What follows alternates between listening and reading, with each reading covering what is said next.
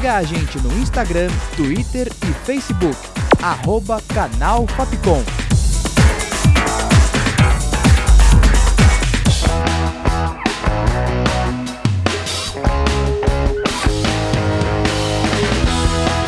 Rádio Fapcom. O som da comunicação.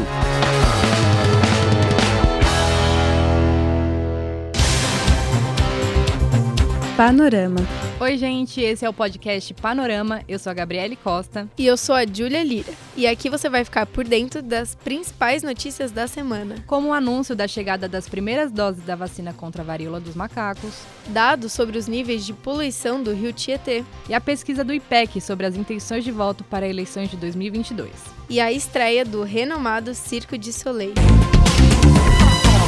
Neste domingo, dia 18, o ministro da Saúde, Marcelo Queiroga, anunciou que as primeiras 50 mil doses da vacina contra a varíola dos macacos devem chegar no Brasil ainda este mês. O imunizante deverá ser aplicado primeiramente em profissionais da saúde e em pessoas que tiveram contato com infectados. Dados atualizados no sábado, dia 17, apontam por volta de 7 mil casos confirmados no país e aproximadamente 5.700 suspeitos. Panorama. A mancha do rio Tietê agora se estende por 122 quilômetros. A alta foi de 43% em relação a 2021. O Observatório O Tietê divulgou os dados nesta quinta, dia 22. A Fundação SOS Mata Atlântica, junto a outros grupos voluntários, realizou os estudos. Uma equipe da causa Água Limpa monitorou a quilometragem de água sem poluição disponível no rio. De 124 quilômetros registrados ano passado, restaram apenas 60 quilômetros esse ano. Além disso, a poluição tornou a água imprópria em aproximadamente 21% dos 575 quilômetros monitorados. Os diretores do Banco Central, que integram o Comitê de Política Monetária Copom, mantiveram a taxa básica de juros em 13,75% ao ano. A decisão foi tomada nesta quarta, dia 21. Isso se deve aos fatos que os influenciaram: a moderação dos índices de inflação, a recessão das projeções da alta de preços para 2023 e a valorização do real perante ao dólar. Panorama depois de um suposto vazamento da nota de edital de privatização das centrais de abastecimento de Minas Gerais, o Tribunal de Contas da União, TCU, vai entrar com um pedido na Polícia Federal para investigação do caso. A decisão de seguir com a denúncia foi tomada nesta quarta, dia 21. A vazão deste edital teria sido feita pelo ex-secretário especial da Desestatização, Desinvestimentos e Mercados do Ministério da Economia a um grupo de empresários. Além da PF, a denúncia foi enviada para a Controladoria Geral da União e a Comissão de Ética Pública da Presidência da República, para que adotem as medidas que considerem cabíveis. A Justiça Federal do Paraná suspendeu provisoriamente a condenação do ex-procurador Deltan Dallagnol do Podemos nesta segunda, dia 2. O pleito correu pelo TCU, Tribunal de Contas da União, e faria com que o atual candidato a deputado federal pagasse uma multa de 200 mil reais e um ressarcimento solidário à União pelos gastos com diárias e passagens da então força-tarefa da Operação Lava Jato.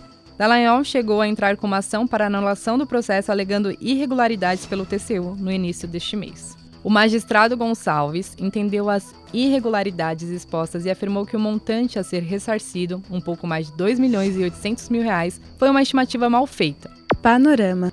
A pesquisa IPEC, divulgada nesta segunda, dia 19, encomendada pela Globo, registrou 47% das intenções de voto no ex-presidente Lula, do PT, e 31% em Jair Bolsonaro, do PL, para a eleição presidencial deste ano. Ciro Gomes, do PDT, segue com 7%. Simone Tebet, do MDB, subiu 1 ponto e agora tem 5%. E Soraya Tronic, do União Brasil, se manteve com 1%. Os outros candidatos não chegaram a 1%. A margem de erro é de 2% para mais ou para menos. O IPEC também apurou a intenção de votos em um suposto segundo turno. Lula ficou com 54% e Bolsonaro 35%, de acordo com a pesquisa. Segundo o Instituto, os resultados mostram estabilidade na disputa. E bora falar de cultura? O renomado Circo du Soleil estreia Bazar e está em temporada no Brasil. O encontro já estava marcado, porém precisou ser adiado devido à pandemia do Covid-19. Agora que a doença está mais controlada por conta da vacina, a trupe mágica escolheu o nosso país para iniciar sua nova turnê pela América Latina. O show é uma homenagem aos primórdios da companhia que começou há mais de 35 anos com artistas de rua. O espetáculo enfatiza a criatividade que surge através da diversidade de talentos. Alegre, espontâneo e surpreendente, Bazar celebra a união e cumplicidade e também o próprio legado do Circo do Soleil. Por isso, há referências de números que remetem às primeiras apresentações do circo, com cuspidores de fogo, pernas de pau, além dos músicos e artistas de rua. Bazar terá sessões em São Paulo até o dia 27 de novembro no Parque Vila Lobos. Os ingressos estão disponíveis no site eventim.com.br, com sessões de terça a domingo. Panorama.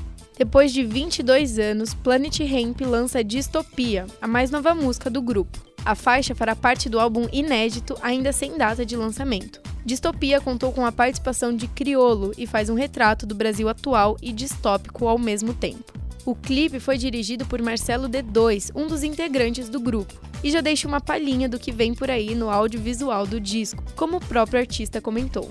Panorama. E o panorama dessa sexta chega ao fim com produção, redação e locução de Julia Lira e Gabriele Costa, sonoplastia de Danilo Nunes e direção artística de Fernando Mariano. Essa foi mais uma produção da Rádio Fapcom 2022. Espero que tenham gostado, acompanhe a gente pelas redes sociais e vamos escutar um pedacinho de Distopia. Até semana que vem. Tchau! A onda dos caras é fazer com que geral acredite que só existe um único e exclusivo modo de vida nesse mundo.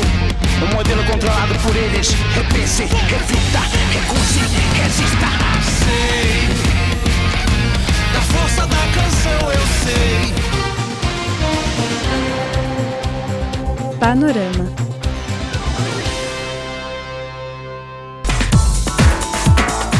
Siga a gente no Instagram, Twitter e Facebook. Arroba Canal Fapcom.